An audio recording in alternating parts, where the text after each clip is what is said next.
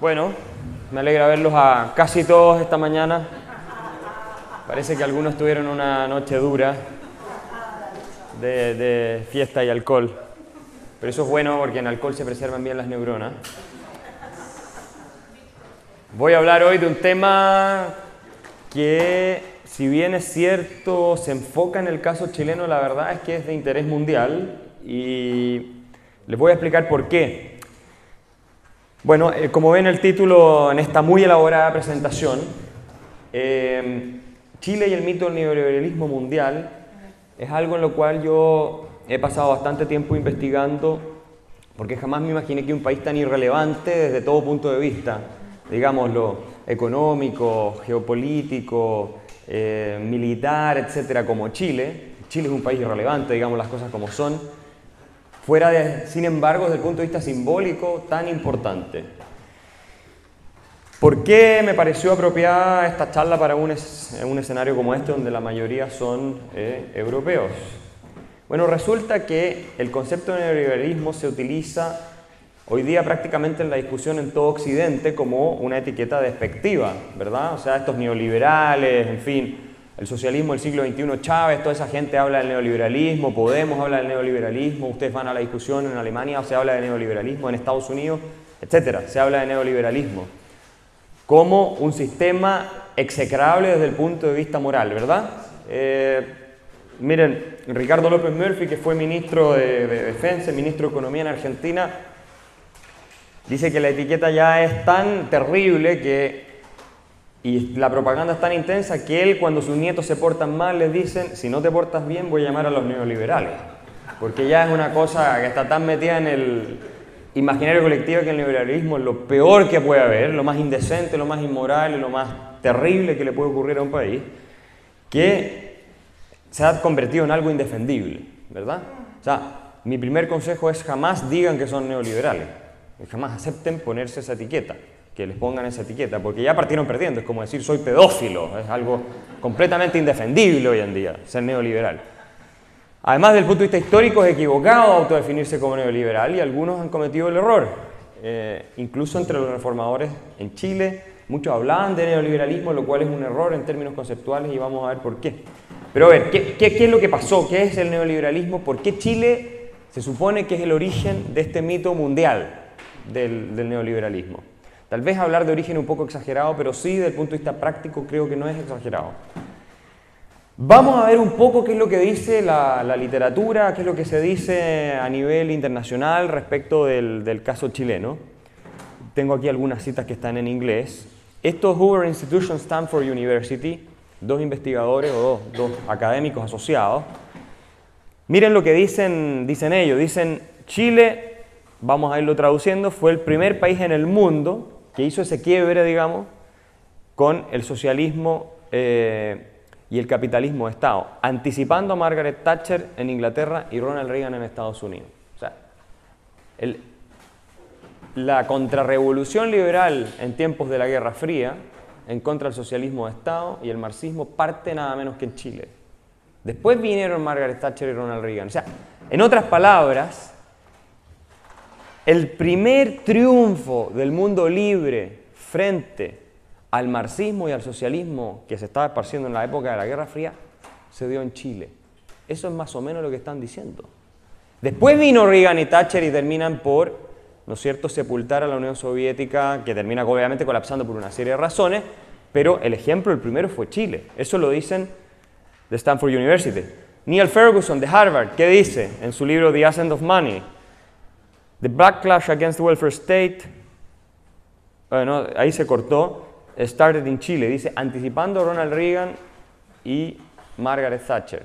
Y dice más en ese libro, él dice, bueno, en Chile se intentaron cosas que fueron incluso más radicales, por ejemplo, el sistema privado de pensiones, que cualquier cosa que se había intentado antes en Estados Unidos, que es el corazón, ¿no es cierto?, del capitalismo mundial. Eso lo dice Neil Ferguson.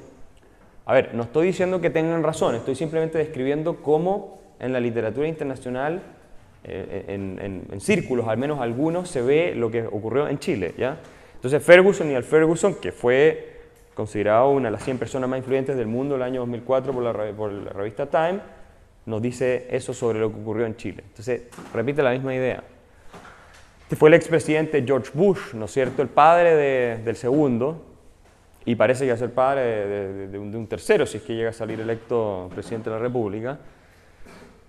Y un poco esta era lo que se miraba, cómo se veía el caso chileno en el mundo occidental en general, ¿no es cierto? Dice que Chile, en realidad, eh, los logros económicos chilenos fueron una lección para toda América Latina, ¿verdad? Respecto al poder del libre mercado, y que en ninguna parte en las naciones latinoamericanas eh, se había probado en el fondo el éxito de esa misma forma, ¿no es cierto? Que de manera tan radical y tan profunda. Y él agrega después, esta es una conferencia que dio, o una declaración que dio llegando a, Chile en los 90, que esto había sido aún más impresionante cuando se había reintroducido la democracia, por el hecho que en Chile se había reintroducido la democracia, ¿no es cierto? Este es un marxista, profesor marxista David Harvey, eh, muy influyente en Nueva York hace clase. Eh, él es británico, si no me equivoco. Y dicen, miren lo que dicen. Miren la portada del libro este, A Brief History of Neoliberalism, una historia breve del neoliberalismo, publicado por Oxford University Press. David Harvey, donde está en la portada, bueno, ahí están Ben Pinochet, Reagan, Margaret Thatcher, y ese debe ser Den o, no reconozco bien a quién es el, tal vez ustedes lo reconocen, pero dice el primer experimento, el primer experimento de formación de un Estado neoliberal, el primero en el mundo, dice, fue después del golpe de Pinochet y que esto le, le proveyó de evidencia muy útil a lo que ocurrió después en las transformaciones neoliberales, entre comillas, de Inglaterra bajo Margaret Thatcher y Estados Unidos bajo Ronald Reagan. O sea, y esto, esto ya viene, ustedes pueden decir, bueno, Neil Ferguson es un historiador conservador, británico, en fin, de derecha, por decirlo de alguna manera. Eh, que lo diga él o que lo diga Stanford, eh, el Hoover Institution de Stanford, es como obvio, ¿no es cierto? Porque son como de la línea. Pero aquí lo está diciendo un marxista. Entonces, esto atraviesa el espectro ideológico. Esa, esa idea de que en Chile fue el primer país del mundo en que el socialismo fracasó e inmediatamente el liberalismo triunfó, económico por lo menos. ¿No es cierto? Porque obviamente esto fue bajo un régimen autoritario, que obviamente después hubo una, una transición a la democracia, en eso vamos a entrar después, pero quiero un poco que ustedes se sitúen en la importancia que tuvo lo que ocurrió en Chile para el relato mundial. ¿Dónde parte toda esta cosa que el socialismo fracasa? De hecho, hubo una, una doctrina, la famosa doctrina Brezhnev, cuando cuando Chile sale de la, de la, órbita soviética en la que estaba entrando con el gobierno de Salvador Allende, bueno, la Unión Soviética dice nunca más un país que estuvo en la esfera socialista puede volver a la esfera capitalista o americana. Y de hecho los americanos instigaron el golpe con mucha intensidad en Chile también, ¿no es cierto? ¿Qué es lo que dice otro amigo de, de Juan Ramón? Monedero. Miren lo que dice Monedero. El neoliberalismo tuvo su bautizo real en el Chile de Pinochet de la mano de Milton Friedman en la Escuela de Chicago. Eso lo dice próximo ministro de Economía de España. ¿Ah? Entonces, este es un relato que es transversal. La idea de que el neoliberalismo, después vamos a pasar a tratar de explicar qué es el neoliberalismo, eh, comienza en Chile. Ahí comienza, digamos, las ideas no, pero la ejecución práctica, más clara, más decidida y todo lo demás, comienza en Chile. Lo dice Neil Ferguson, lo dicen en el Hoover. Tengo muchos otros ejemplos. Si ustedes leen a Naomi Klein, también ultra izquierda, por ejemplo, su libro La doctrina del shock, que me imagino algunos lo conocen, bueno, ella dice lo mismo en su libro, ¿no? Y que Milton Friedman poco menos era responsable de las torturas, ¿no es cierto?, de los electroshocks que le estaban aplicando los militares chilenos a, a quienes tenían retenido eh, porque él habló de la doctrina del shock. O sea, Milton Friedman cuando fue a Chile da el consejo de aplicar la terapia del shock, porque estaba el país destruido, era como una Venezuela de hoy, ¿se fijan? Eh, entonces, como dijo eso, entonces en el fondo Naomi Klein piensa que estaba refiriéndose a las torturas de los electroshocks.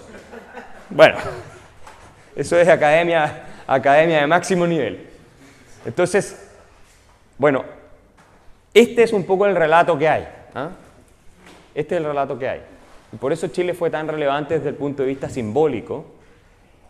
Y por eso también cuando asume Salvador Allende democráticamente el, gobierno en Chile, Henry Kissinger, secretario de Estado de la época de Nixon, dice que una de las amenazas más graves al hemisferio occidental que habían jamás ocurrido era la elección de Salvador Allende.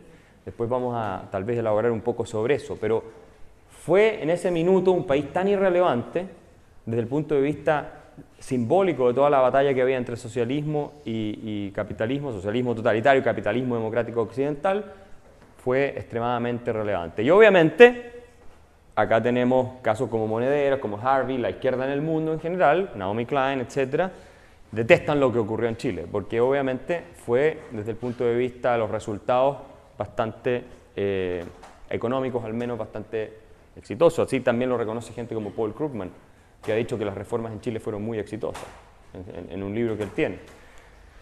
Pero ¿qué es el, neoliberalismo y de dónde viene el concepto? Esto es importante saberlo. El concepto de neoliberalismo, al menos lo que he podido descubrir, eh, lo elaboró un alemán, un, un, intelectual alemán, Alexander Rustov se llamaba.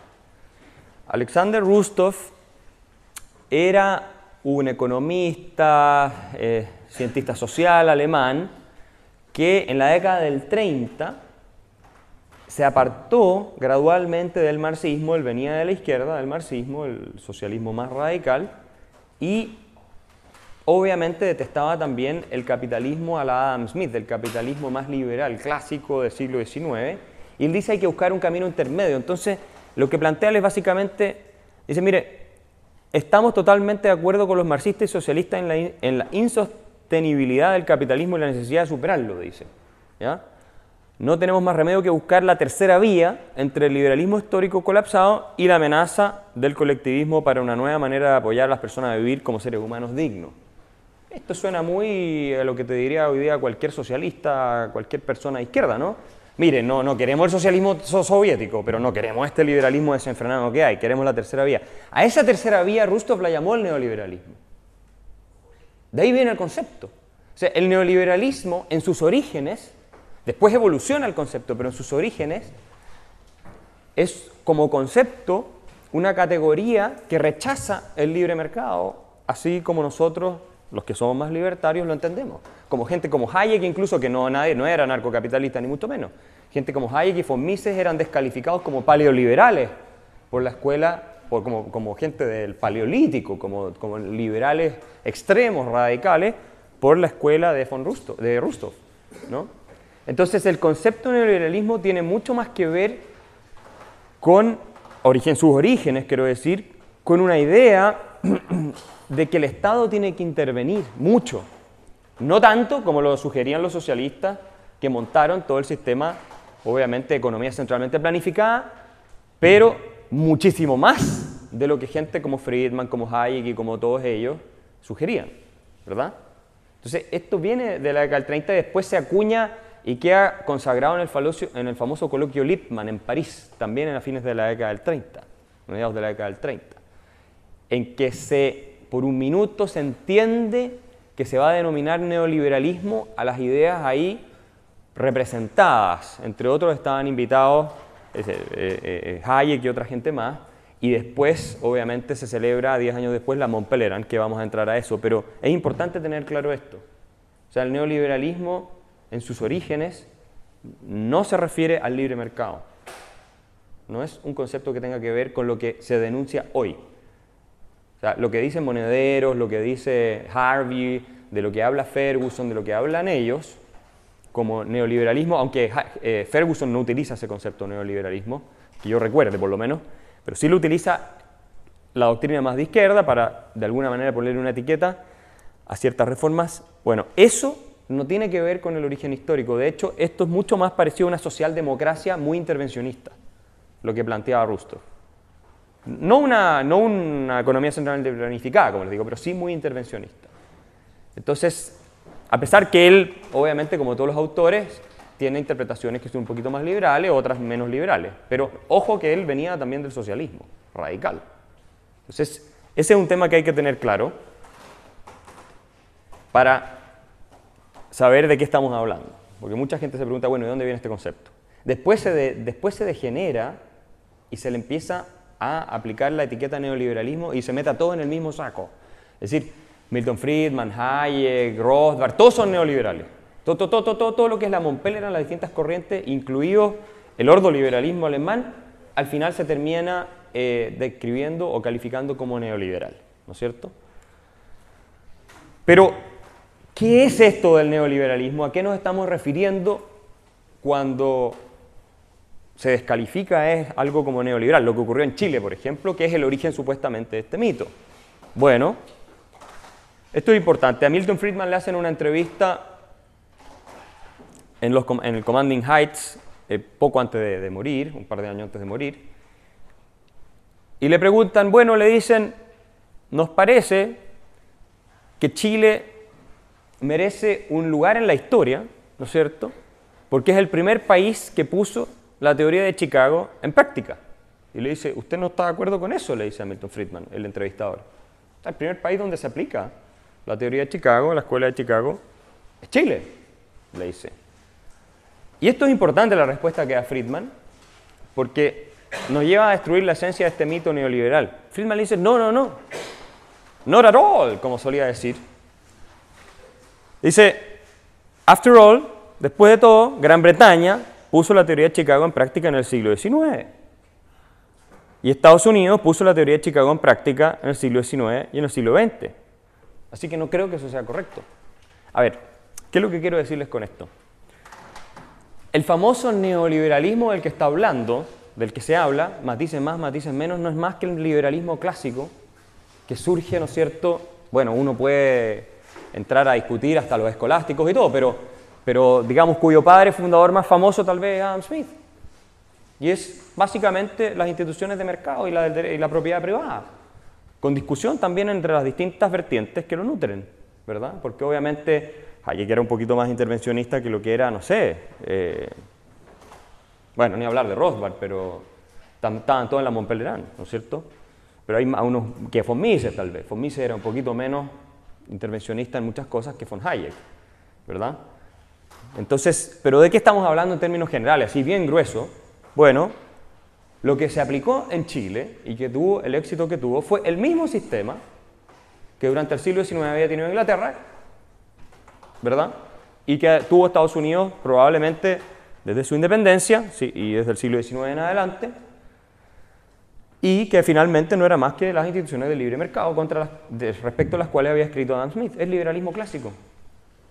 Eso, esa, esa, es la revolución que se hizo en Chile. Esos son los principios generales que inspiraron la reforma en Chile. Fueron propiedad privada, apertura de los mercados, moneda estable, impuestos muy bajos, o no muy bajos, pero en realidad en Chile eran bastante bajos después de la reforma, podrían, haber sido más bajos a mi juicio, y que el Estado no asuma un rol empresarial. Ahora, ¿todo esto se aplicó de manera químicamente pura? No, no se aplicó de manera químicamente pura. Pero entonces, cuando hablamos de neoliberalismo y se relaciona mucho con Friedman, como dice Monedero, Friedman, ¿no es cierto? Que es el Voldemort de los liberales, porque Friedman es como ah, el, mal encarnado sobre la tierra. Curiosamente a Friedman lo detesta mucho más que a von Hayek a pesar de que von Hayek fue mucho más devastador, creo yo, desde el punto de vista intelectual para el proyecto del socialismo. Pero Friedman lo detesta más y yo creo que tiene que ver con el hecho de que como intelectual público fue mucho más efectivo que Hayek. Hayek no era realmente un intelectual público, pero Friedman sí. Y, pasó por todas partes y fue asesor de, de distintos gobiernos, en fin. Entonces, es eso. No existe el neoliberalismo, a mi juicio. Es un mito, lo que hay son instituciones de libre mercado que funcionan o no funcionan. Eso es todo.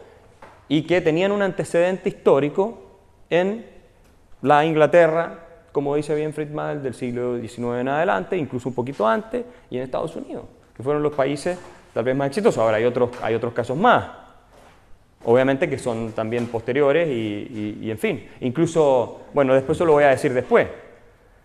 Entonces, ¿cuál fue el resultado de la transformación liberal clásica, porque no es neoliberalismo, eso es bullshit. El neoliberalismo es tal vez lo que existe hoy día en muchos países de Europa que están quebrados con estados de benefactores que no pueden financiar. Eso es neoliberalismo. Pero eso no es el liberalismo clásico. En Chile lo que ocurrió fue esto. El crecimiento, si ustedes ven este gráfico, con datos de la ONU y de la CEPAL, elaborado por José Piñera, que fue el arquitecto de las reformas de pensiones en Chile, y de otras reformas más, obviamente, él, bueno, resulta que Chile fue un país de crecimiento bastante mediocre en general durante todo el siglo XX, una economía bajo el promedio de la latinoamericana, con unos niveles de inflación muy altos, después voy a explicar un poquito más eso. Y hasta 1975, ustedes ven ahí, hay una crisis muy grande, eh, a principios de los 70, eh, obviamente vino el golpe de Estado, todo lo demás. ¡Pum! Miren ustedes, pero vean ustedes esa, esa curva roja hacia arriba.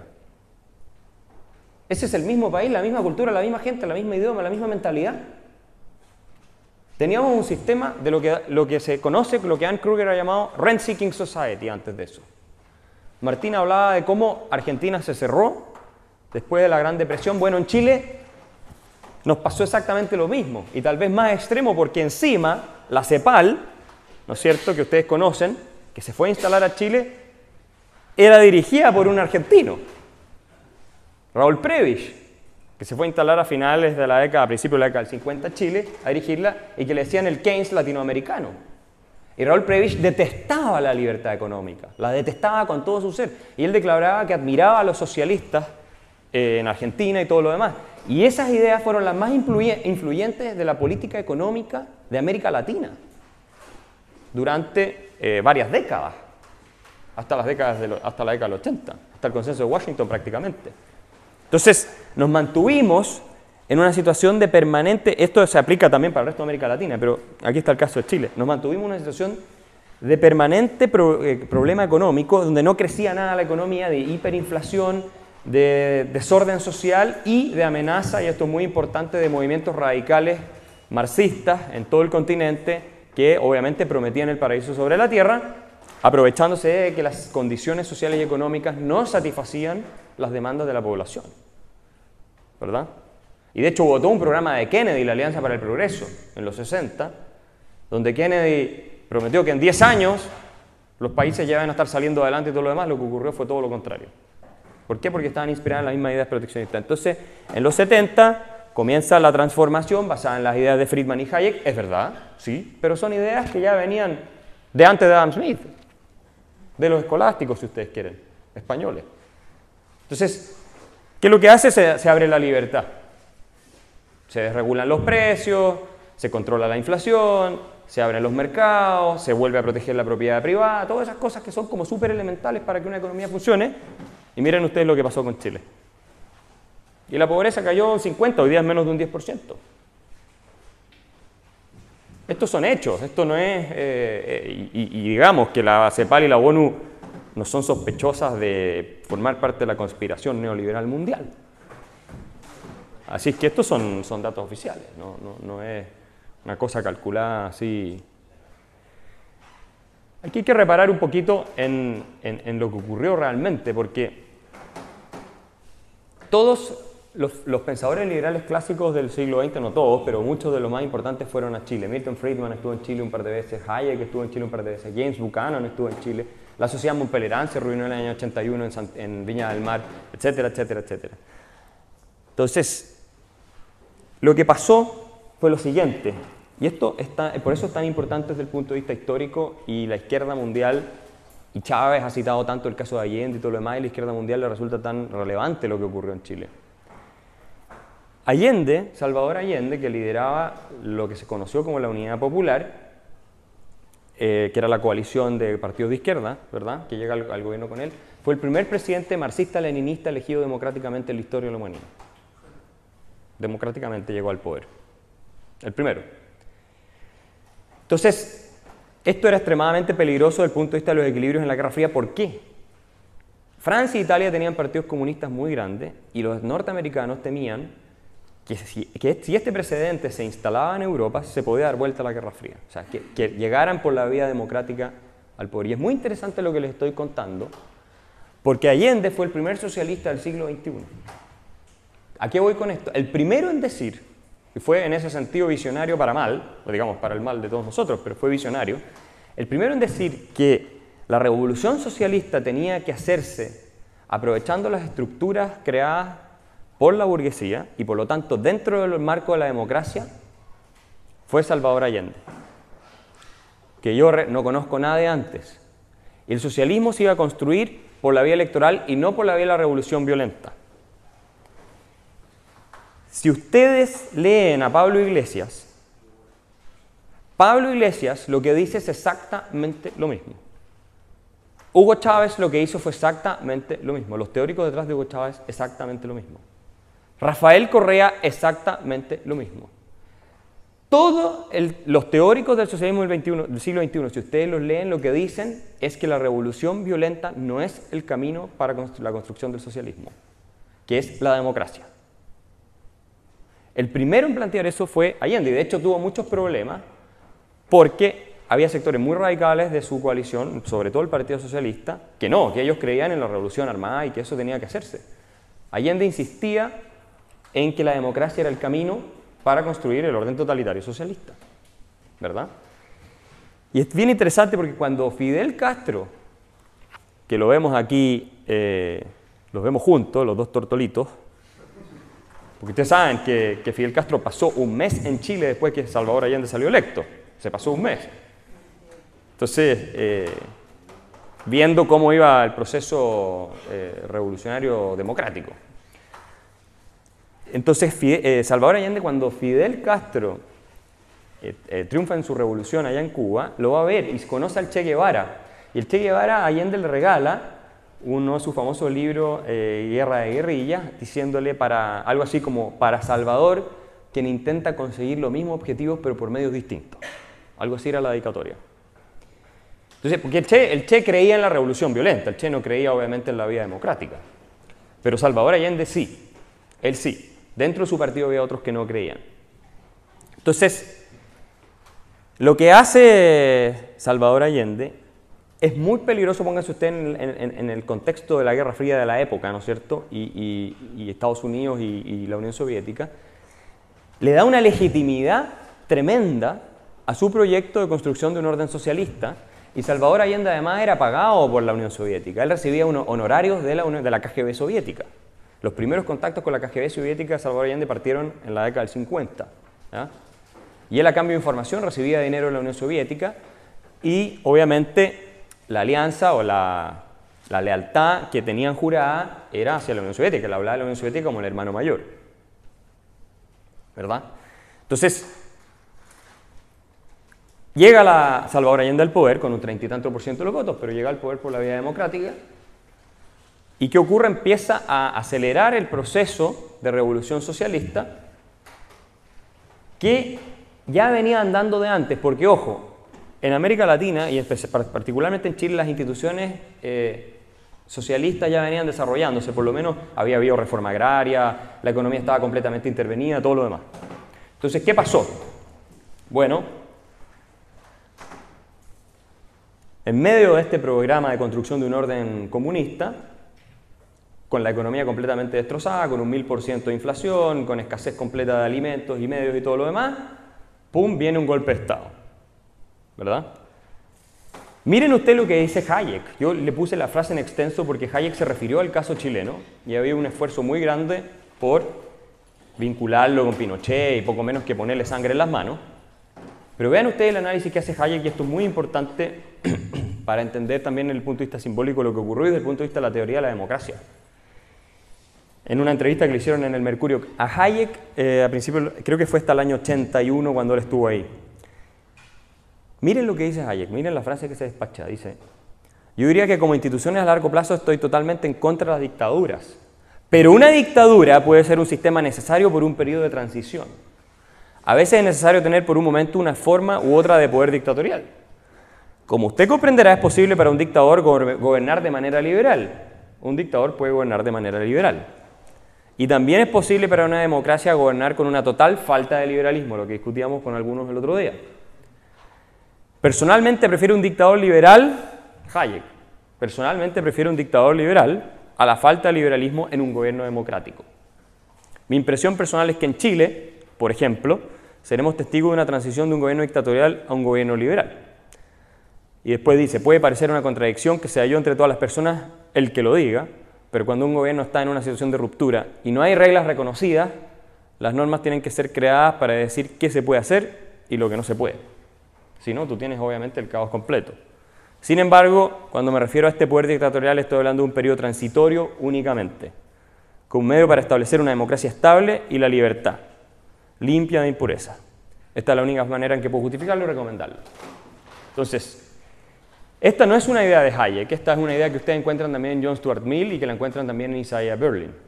La idea de que un autócrata o un, régimen autoritario puede ser incluso más liberal que una democracia.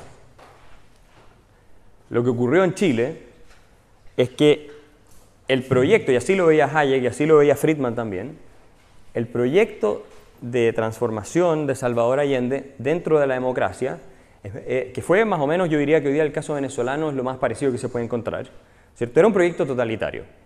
se trataba de construir una dictadura marxista, pero desde la vía democrática.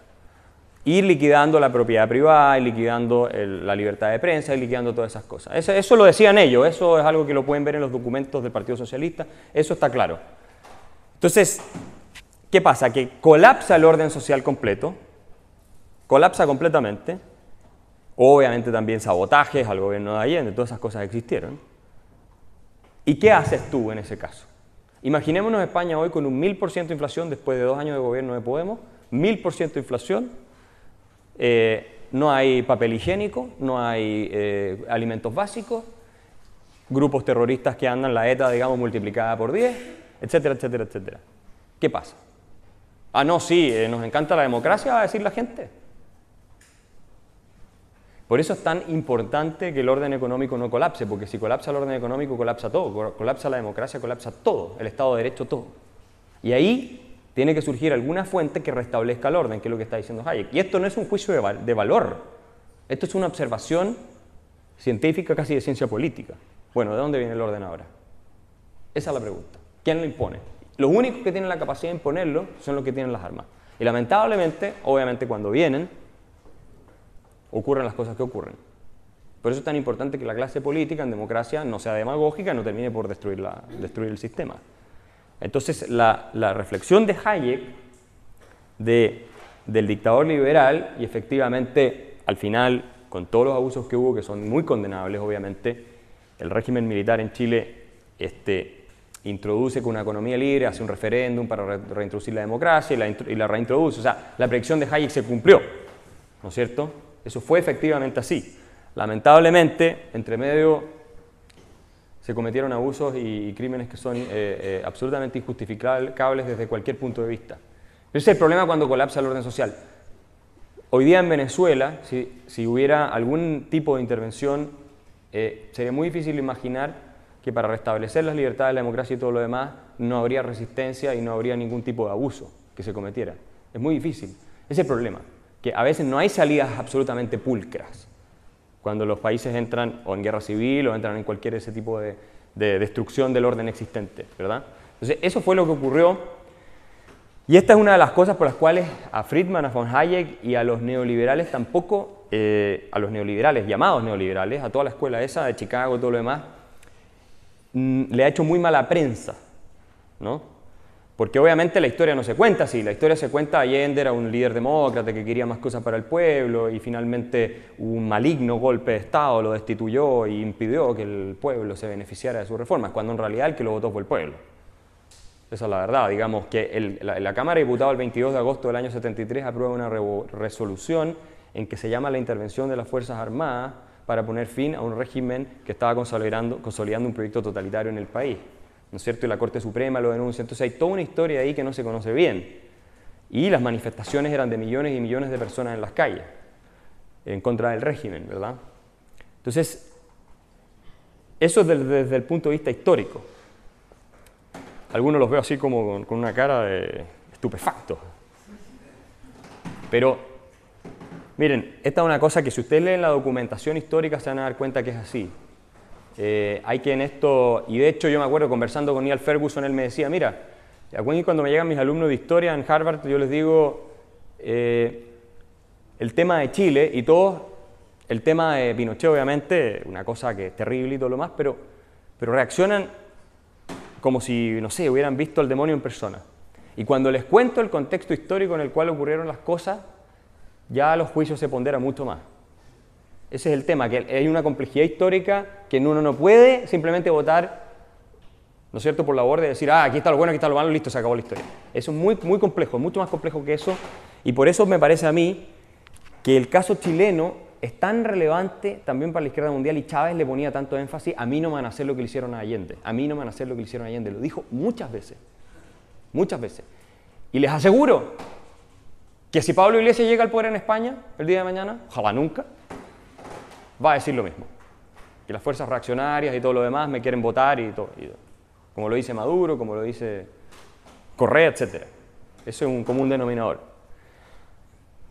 Entonces, para volver al tema del neoliberalismo, como mito, este es un gráfico en el cual ustedes pueden ver la evolución del ingreso per cápita chileno ajustado por el ingreso per cápita en Estados Unidos. Nosotros tuvimos en el siglo XIX en Chile una economía bastante abierta, muy abierta. De hecho, comparado con, algunas europeas, mucho más abierta. Bastante liberal. Ahí ustedes ven, periodo de economía liberal, liberal economy. Mientras tuvimos esas instituciones, y ya les voy a explicar más o menos el origen de esas instituciones, Chile tiene un proceso de convergencia, o sea, los ingresos per cápita de, Estados, de Chile se acercaban a los de Estados Unidos, se acercaron. No íbamos pareciendo cada vez más en términos de ingreso per cápita a Estados Unidos. Resulta que viene la Gran Depresión, se, introducen doctrinas e ideologías, eh, se funda el Partido Comunista, Socialista, entra la CEPAL, la Gran Depresión, todo lo demás, se cierra el sistema, el Estado comienza a intervenir de manera masiva, ya, eh, y la, la, inflación, Chile era uno de los países con la inflación más alta del mundo, en fin, permanentemente durante el siglo XX, y miren, vean ustedes lo que pasa respecto del ingreso per cápita en Estados Unidos. Esa es la, economía de sustitución de importaciones, eso es lo que significa easy economy. ¿Ya? Sustitución de importaciones porque la teoría era que para desarrollarte hacia adentro tenías que dejar de importar, ¿no es cierto? Porque las importaciones el comercio internacional básicamente afectaba a tu industria, tu industria no podía competir con los extranjeros y por lo tanto no te podías desarrollar. Esa es la teoría de la CEPAL y de Previch y, de, toda esa gente. Entonces se cierran básicamente las puertas al comercio internacional, se interviene mucho, el Estado empieza a ser el Estado empresario, interventor, que fomenta todo tipo de industria y todo lo demás, y el ingreso cae. Y después cuando se hace la reforma, eh, ahí los autores del gráfico eh, le pusieron Social Market Economy, que también Friedman se refería así, pero en el fondo es la economía liberal, con cierto componente redistributivo y todo lo demás. Tampoco es la química pura esto. Entonces nos empezamos a acercar a los ingresos per cápita de Estados Unidos nuevamente. Ahora, después de que salió Bachelet, yo creo que el gráfico se va a ir así. De nuevo. Pero es muy interesante saber que estas ideas, y por eso el mito del neoliberalismo que en Chile, la cosa, y por eso lo que decía Friedman es tan importante, estas ideas que inspiraron las reformas económicas en Chile, que después fueron seguidas ampliamente en América Latina, porque sirvieron de modelo a muchos países que implementaron reformas. Ahora, en algunos de manera mucho más corrupta y todo lo demás. Pero venían de este señor, en buena medida. Este señor, Jean-Gustave Courcelles-Senwil, fue un economista francés de los más relevantes del siglo XIX francés liberal, ultraliberal, más liberal que Friedman y que Hayek, eh, que fue contratado por el gobierno de Chile y pasó un par de años en Chile como asesor del Ministerio de Hacienda y como profesor de Economía en la Universidad de Chile. Este señor está citado por Karl Marx un par de veces en El Capital. Era muy famoso en la época. Schumpeter también lo nombra en su, en su historia eh, de, de las doctrinas económicas.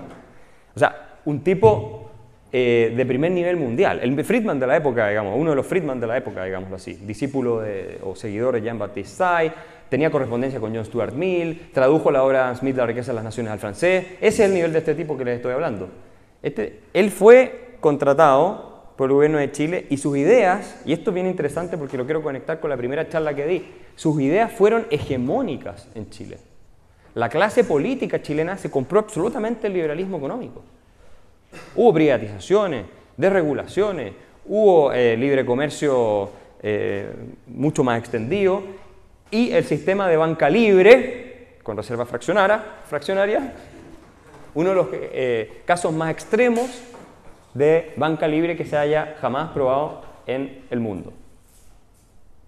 Todo por influencia de este señor. Y fue el sistema que mejor funcionó, de acuerdo a Rolf Luders, que fue uno de los Chicago Boys, el único que hizo su tesis con Milton Friedman en la Escuela de Chicago. Bueno, él hizo los estudios de la historia monetaria chilena y llega a la conclusión de que el sistema de banca libre chileno fue el que mejor funcionó en toda la historia de Chile.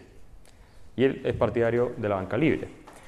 Entonces, Jean Gustave Corsel Senuil tuvo un impacto gigantesco. Y lo que hacen los Chicago Boys después no fue algo muy distinto que lo que había hecho él en el siglo XIX. Entonces, cuando Friedman dice que en realidad la teoría económica de Chicago ya había sido probada por Gran Bretaña y todo lo demás, a lo que se está refiriendo es que no hay nada nuevo bajo el sol. O sea, lo que nosotros, los que creemos en esto, estamos defendiendo, la verdad no tiene nada nuevo y no empezó en Chile, ni siquiera empezó con los Chicago Boys. En Chile ya hace rato que había empezado. O sea, hay una construcción completamente mítica respecto a la historia de qué es primero el neoliberalismo, dónde surge, cómo se ejecuta y todo lo demás. Y lo cierto sí es que efectivamente eh, las reformas que se aplicaron en Chile, que obviamente fueron innovadoras en una serie de sentidos, la privatización del sistema de pensión y todo lo demás, que es algo que, que debieran hacer también en España, todo eso fue algo novedoso, pero los principios que las inspiraron eran los mismos, eran los mismos principios de economía libre que venían ya eh, predominando en el mundo del siglo XIX y que lamentablemente se perdieron en manos de ideologías y doctrinas colectivistas en el siglo XX. Muchas gracias.